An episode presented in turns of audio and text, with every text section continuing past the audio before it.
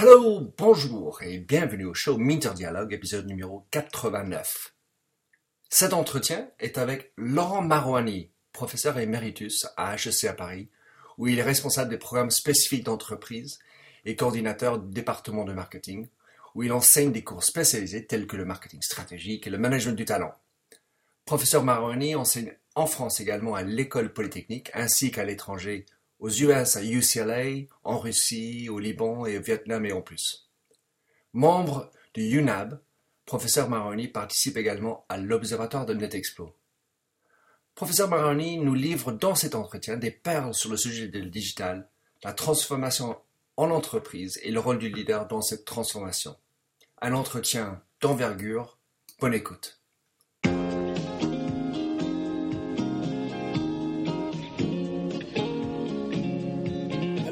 Et bienvenue sur l'émission radio téléchargeable Minter Dialogue où on parle des marques, de l'Internet et les nouvelles technologies. Je suis Minter Dial, votre compère pour cette émission radio téléchargeable, autrement dit un podcast. Je suis auteur du blog minterdial.fr où vous trouverez les show notes pour l'entretien qui suit, avec l'ensemble des sites et des liens cités dans l'émission. Si vous lisez anglais, j'ai également mon blog en anglais, themindset.com, T-H-E-M-Y-N-D-S-E-T. Plongeons alors dans cette nouvelle émission de Minter Dialogue. Bonjour Laurent. Bonjour. Dites-nous qui vous êtes et ce que vous faites. Au plus simple, je suis professeur à HEC Paris, qui est une des business schools internationales reconnues avec des programmes différents dans lesquels j'interviens, et puis euh, quelques activités associées à cette fonction. Génial. Laurent Moirani, écrivez-nous votre cours.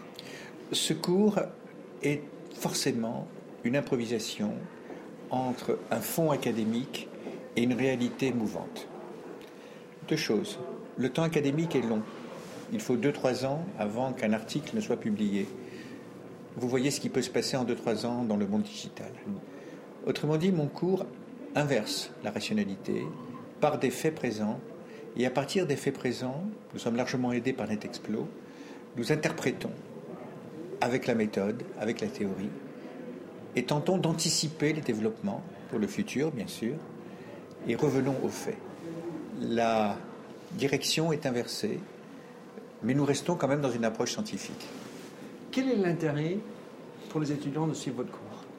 Le premier, c'est qu'ils sont beaucoup plus euh, proches des réalités du marché, car nous partons des réalités du marché pour aller vers la théorie et non le contraire. Le deuxième intérêt, c'est qu'ils sont obligés de réfléchir par eux-mêmes, et ce qui assure la survie dans l'entreprise, c'est justement cette faculté à redevenir autodidacte. Dans votre cours, quel, est le ou les messages clés que vous voudrez qu'ils retiennent de votre cours? Alors les messages clés que je voudrais que mes étudiants retiennent sont les suivants. Premièrement, le digital et l'économie en général explorent aujourd'hui un nouveau territoire qui est le corps humain. Ce corps humain prenant la succession de la terre, du sous-sol, des océans et de l'air. À partir du moment où nous postulons cela, nous avons une exigence éthique, morale, économique, technique, médicale qui converge et qui donne un sens très nouveau aux fonctions qui vont être exercées. Ceci est le premier message.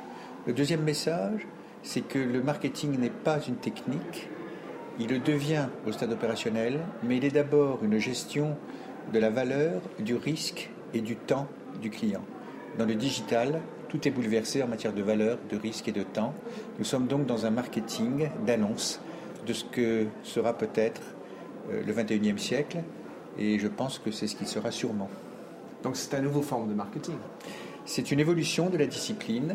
Euh, nous n'avons jamais défini le plombier par euh, le fer à souder. Nous ne pouvons plus définir le marketing par les 4 P.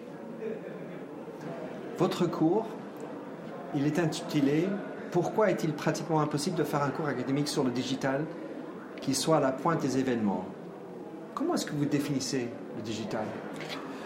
Alors, comment définir le digital? Euh, En fait, vous savez, c'est comme le jazz.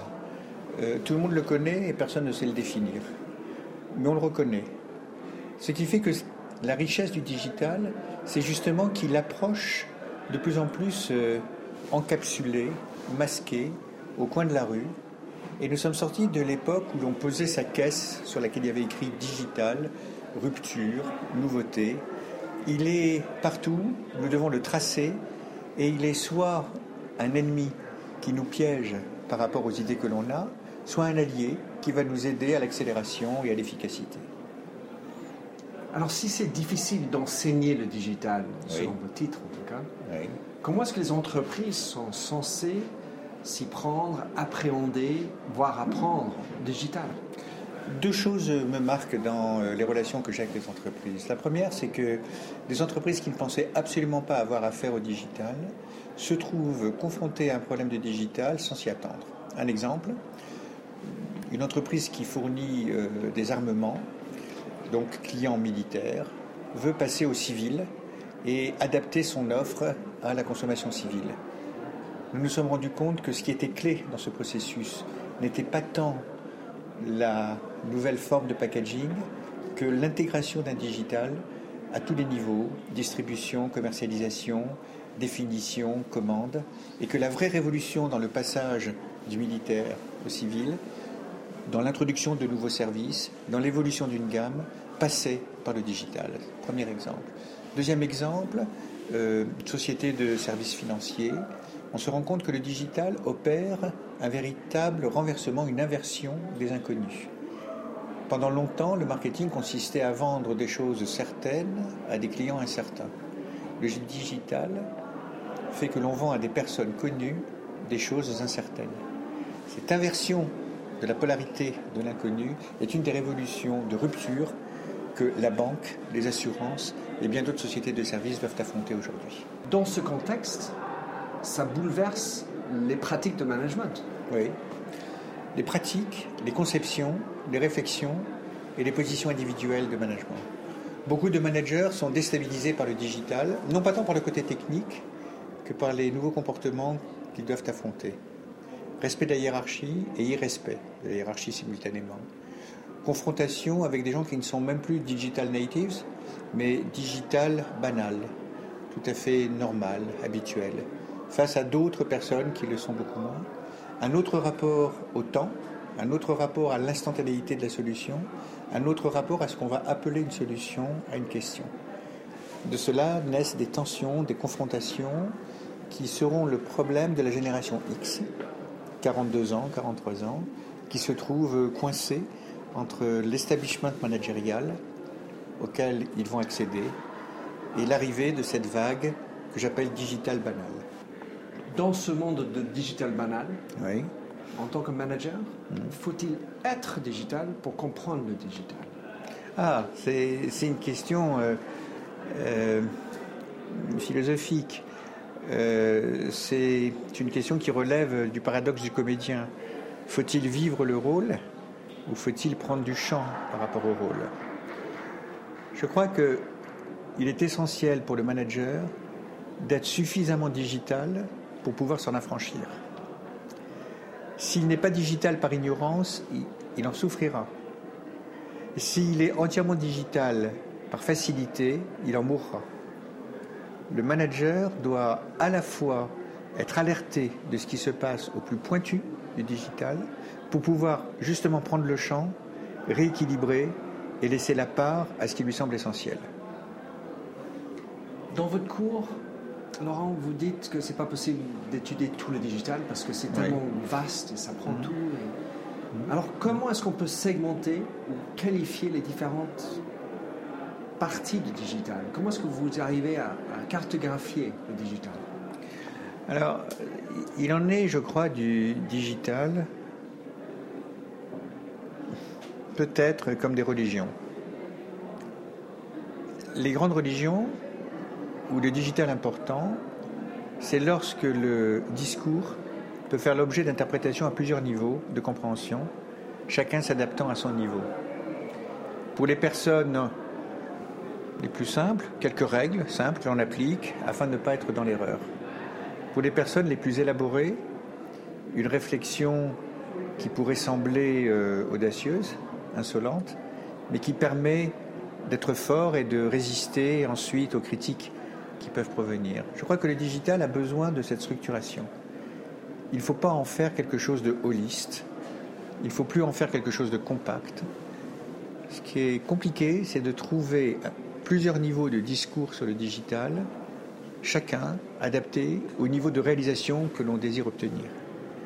À cet égard, les étudiants, en particulier les étudiants des grandes écoles, nous devons leur soumettre notre ignorance plutôt que notre savoir, mais en justifiant pleinement notre ignorance. En disant, voilà, nous atteignons là un butoir, une difficulté de connaissance, à vous de jouer. Et dès lors, nous passons dans la maïotique. Et nous devons les lancer dans des recherches, dans des applications. Nous devons leur faciliter l'accès à des comités de direction, à des décisions du meilleur niveau pour qu'ils en reviennent avec leur moisson de réflexion, de critique et de modestie. Peut-être qu'à d'autres niveaux, plus opérationnels immédiatement, il faut au contraire encadrer très sérieusement le digital par des règles, des codes, des pratiques, exactement comme on le fait dans bien d'autres disciplines. Le digital est banal. Si je vous entends, j'ai envie de dire que le digital s'expérimente plus que ou avant que ça se comprend. Oui. ça se sait. Oui. Euh, c'est euh, quelque chose que l'on a accepté difficilement. Pendant longtemps, il y a eu des réticences euh, psychologiques, sociologiques au digital, sur le mode quoi de neuf, n'exagérons pas, vous en faites trop, ça n'est pas tant que ça. Maintenant, on a l'impression que c'est l'inverse qui se passe et c'est pas mieux on baisse les bras, tout est digital, on ne peut rien faire hors le digital, point de salut hors le digital. C'est le moment de reprendre euh, le bon rythme, de se recentrer dans l'essentiel, de se recentrer sur euh, le cœur, c'est pour ça que je dis dans l'essentiel et non pas sur l'essentiel, et euh, de faire du digital finalement quelque chose qui va retrouver sa place, au même titre que on ne respire pas en admirant l'oxygène de l'air à chaque instant.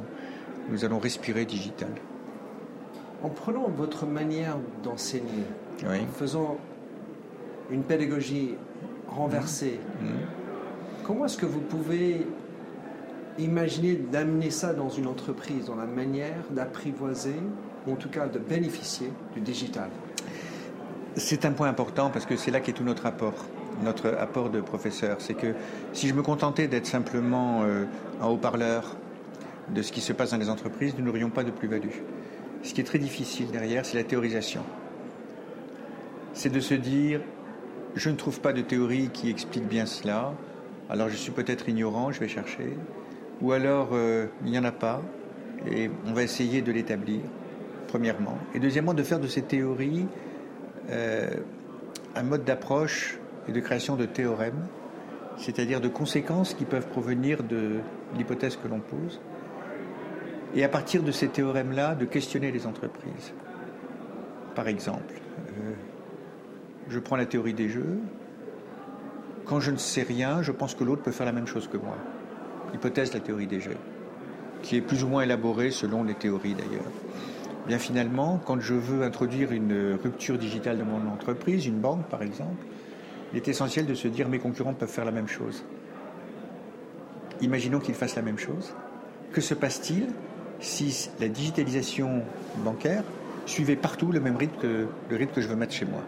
Quel sera alors mon élément de différenciation? Et on retombe, à mon avis, euh, heureusement, sur les questions de stratégie, de différenciation.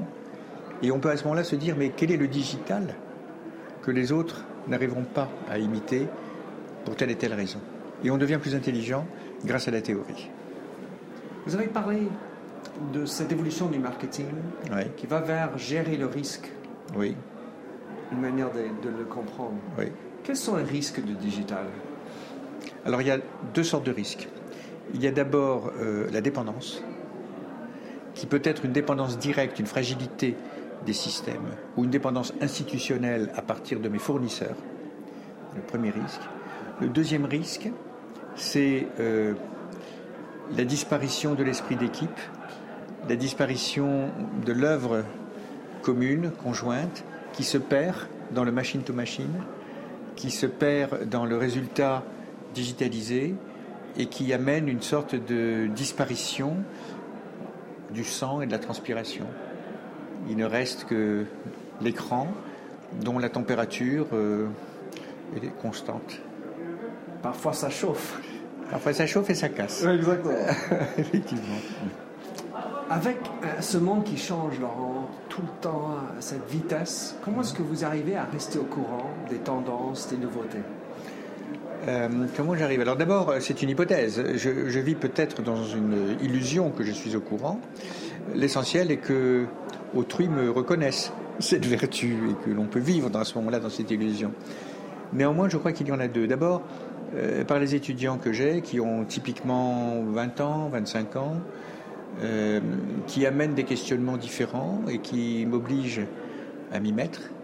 Deuxièmement, euh, la participation à un nombre limité d'événements choisis comme NetExplo, qui me force justement à regarder ces créations, à regarder ce qui se passe dans le monde. NetExplo joue un rôle essentiel puisque plus encore, je mets NetExplo en écho avec mes cours et je fais venir mes étudiants ici. Et on débriefe. Et on regarde. Et ensuite, on va voir les entreprises. Nous menons des cas réels avec mes étudiants sur le digital dans des entreprises et nous combinons ça avec NetExplo. Donc il y a un nombre très limité d'événements. La deuxième façon, c'est que je fréquente euh, les ingénieurs, les scientifiques, euh, pour savoir ce qui se passe, mais un petit peu partout. J'assiste à des cours au Collège de France, j'assiste à des conférences euh, très précises, mais sur bien d'autres domaines, sur le cerveau, sur... Et puis je, je prie le ciel que certaines m'éclairent sur ma propre ignorance ou me donnent des idées par induction. Je crois que c'est par la confrontation justement à, à, ceux qui savent sans le savoir, à ceux qui cherchent sans le vouloir, à ceux qui trouvent en recherchant et à ceux qui sont sur d'autres secteurs que l'on arrive à se dire il y a de la place là pour le, digital, car on peut le confronter à la société à tout instant. Typiquement la santé. Dernière question, Oui. Face au digital, dans ces nouveaux métiers, on va dire en tout cas peut-être dans un monde de management et ou de marketing, comment réussir la transformation digitale? Il y a deux transformations digitales. Il y a celle que j'appellerais de rattrapage. Nous avons pris du retard, nous devons nous mettre à l'heure. Pour cela, je leur recommanderais d'essayer de prendre euh, un tour de clé d'avance. Parce qu'au moment où ils auront fini le rattrapage, euh, le monde aura un petit peu évolué. Donc il y a une petite part de pari, mais on ne se trompera pas trop. Ça, c'est la première, c'est la plus difficile. La deuxième, c'est de se dire, euh, nous allons raisonner avec une feuille blanche. Nous allons imaginer les hypothèses les plus extravagantes. Et euh, pour ce faire, on ne va pas partir dans un brainstorming euh, débridé. On va juste se poser une seule question. C'est euh, qui peut prendre notre place et de qui pouvons-nous prendre la place par le digital? On se rend compte qu'aujourd'hui, des sociétés d'information ont pris la place de sociétés de traitement de l'eau qui devient non plus un problème de filtration, mais un problème d'information. Qui peut prendre notre place? De qui pouvons-nous prendre la place? À partir de là, dès qu'on a brossé ce paysage, on se dit mais est-ce que le digital peut accélérer ce processus? Et avec les réponses à ces deux questions, on peut prendre de l'avance dans la transformation digitale, sans chercher à engager toute l'entreprise, mais en engageant les mouvements de l'entreprise, pour que le centre de gravité ne soit pas immédiatement déstabilisé. Alors merci de nous avoir rejoints pour cette émission de Minter Dialogue en français. Vous trouverez les chaînes sur minterdial.fr. Vous pouvez également vous souscrire à mon show Minter Dialogue en français sur iTunes, où vous trouverez d'autres émissions dans cette série d'entretiens d'hommes et de femmes de l'Internet en France, dont des personnages comme Cédric Georgie de TechCrunch, Vincent Ducré, conseiller Internet au gouvernement, Jacques Lorme de Laura Merlin ou encore Anne-Sophie Baudry, désormais chez Facebook. Sinon, vous pouvez me retrouver sur mon site anglophone themindset.com, T-H-E-M-Y-N-D-S-E-T, où la marque se rend personnelle, où j'écris sur les enjeux des marques et le marketing digital. Vous pouvez également souscrire à mon newsletter anglophone sur The Mindset ou bien me suivre sur Twitter, M-D-I-A-L. Faites du podcasting, c'est une nouvelle forme de consommation de médias. C'est pratique, c'est mobile. S'il vous plaît, partagez ou tweetez si cette émission vous a plu. Bonne continuation, où que vous soyez.